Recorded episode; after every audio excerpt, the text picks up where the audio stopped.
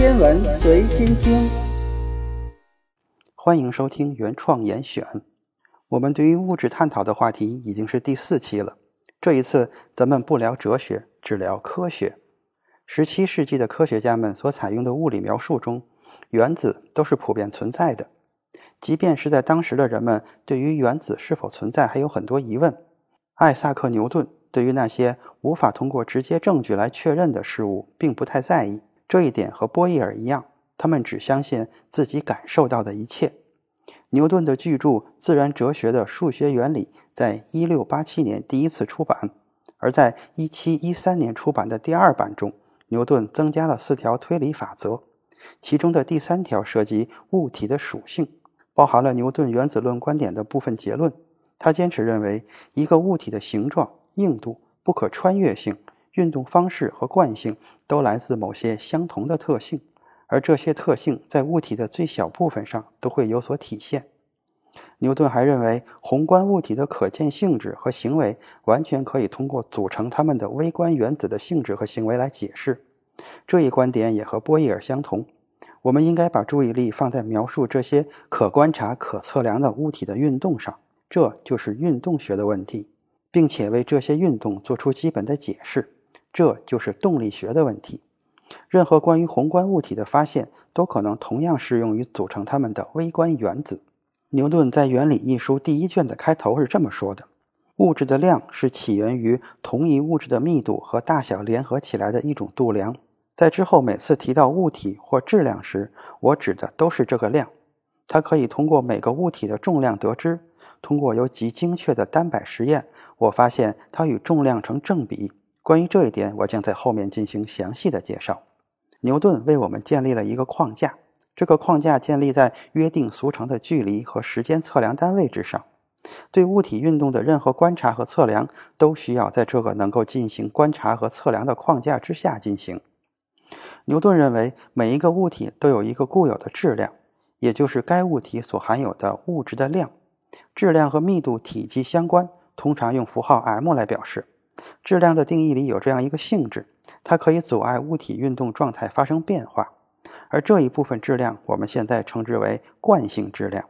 牛顿利用大量的实验证据，构建起了牛顿第一定律：任何物体都会保持匀速直线运动或静止状态。直到施加的外力改变它的运动状态为止。通过第一定律，牛顿引入了另一个概念，那就是力。牛顿认为这是一种施加在物体上的作用，它会改变物体静止或是匀速直线运动的状态。这种力就是作用，只会在作用期间产生影响。一旦作用结束，物体就不再受力的影响，它将保持新的运动状态，并且继续运动下去，直到另一个力作用于它为止。现在我们来想象一个不受外力的理想球体在真空中运动的情况。根据牛顿第一定律，它会做匀速直线运动。如果这个球体的惯性质量为 m，其移动速度是 v，那么我们就能够确定它的动量就是质量与速度的乘积，就是 mv。这就是牛顿所说的匀速运动。静止的物体没有速度，也就没有动量。如果想让一个静止的物体运动起来，就需要对它施加一个外力来改变物体的动量。同样的，对于一个在匀速直线运动的物体施加一个外力，我们也能改变它的动量。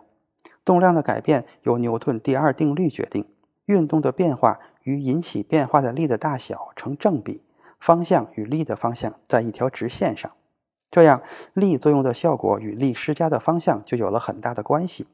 运动方向与力作用的方向相同，物体的动量就会增加；相反，物体的动量则会减少。如果施加的力的方向和运动方向不在一条直线上，物体则会改变运动方向。用公式表示就是 F 等于 ma。虽然这是一个极为著名的公式，但它并没有出现在《原理》一书中。这个公式常被称为欧拉表述。是以18世纪瑞士数学家莱昂哈德·欧拉的名字命名的。牛顿第二定律可以相当直观地解释生活中遇到的各种现象。用一定的力量抛起一块石头，那么它会加速到一定的速度飞到半空中，最终因为重力返回地面。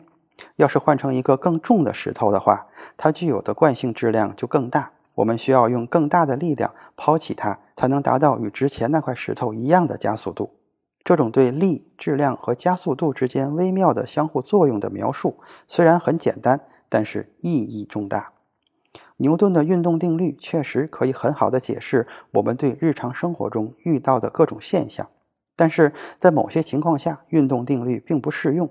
事实证明，在原子和亚原子微粒的微观层面上，以及接近光速的情况下，自然规律发生了改变。对于这些情况，以后的内容会加以讨论。但是对于地球上大多数日常的事物来说，牛顿定律仍然适用。在《原理》一书中，牛顿为我们今天的经典力学奠定了基础。这个体系在我们可以认识到的使用范围内不断的得到验证。它关于时间和空间、质量和力的核心概念，从直观上很有吸引力，与我们的日常生活经验相契合。只需要适当的对经典力学体系中的定律加以补充，就可以解释我们熟悉的宏观物体在三维空间中进行的所有运动。可是，牛顿的思想并不只是局限于地球上的由原子组成的物体的力学问题。尽管当时人们还不能确定物质是不是由原子组成的，他把自己的理论扩展到了地球以外，描述天体的运动，特别是行星的运动。如果这一尝试能够成功的话，那么牛顿力学将会扩展到无限大的范围。这个理论将适用于所有形式的物质，从微观粒子到地球上的物体，再到可见宇宙中最遥远的天体。不过，牛顿还需要一条新的定律来完成这一宏大的愿景。这个定律就是引力的平方反比定律。与运动定律不同的是，牛顿著名的万有引力平方反比定律在原理中并没有被赋予包含“定律”一词的名字。这与牛顿和罗伯特·胡克之间的一段恩怨有关。牛顿一度想整体删去原理的第三卷，但是他最终没有这么做。而是把这部分换成了对天文观测结果的更为慎重的总结。在牛顿撰写原理的时候，人们就已经知道地球之外还有水星、金星、火星、木星和土星。牛顿指出，每颗行星绕太阳公转一周的时间与行星和太阳之间的平均距离有着某种幂次关系。具体来说，轨道周期 t 与平均距离 r 的二分之三次方成正比。这一关系稍作整理，就是开普勒行星运动第三定律。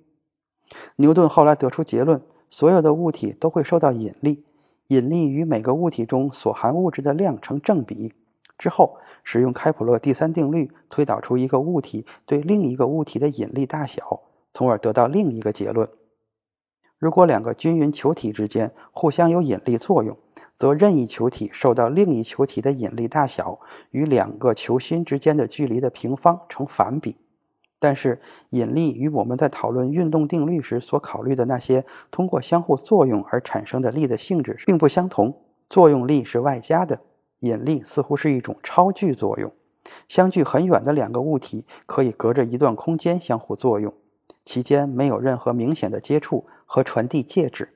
对于这个问题，牛顿自己解释道：“一直未能从引力现象中发现引力性质的原因，也没有形成任何猜想。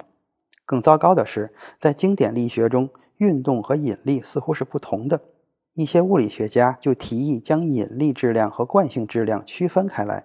更有甚者，还会将引力质量再划分为主动引力质量和被动引力质量。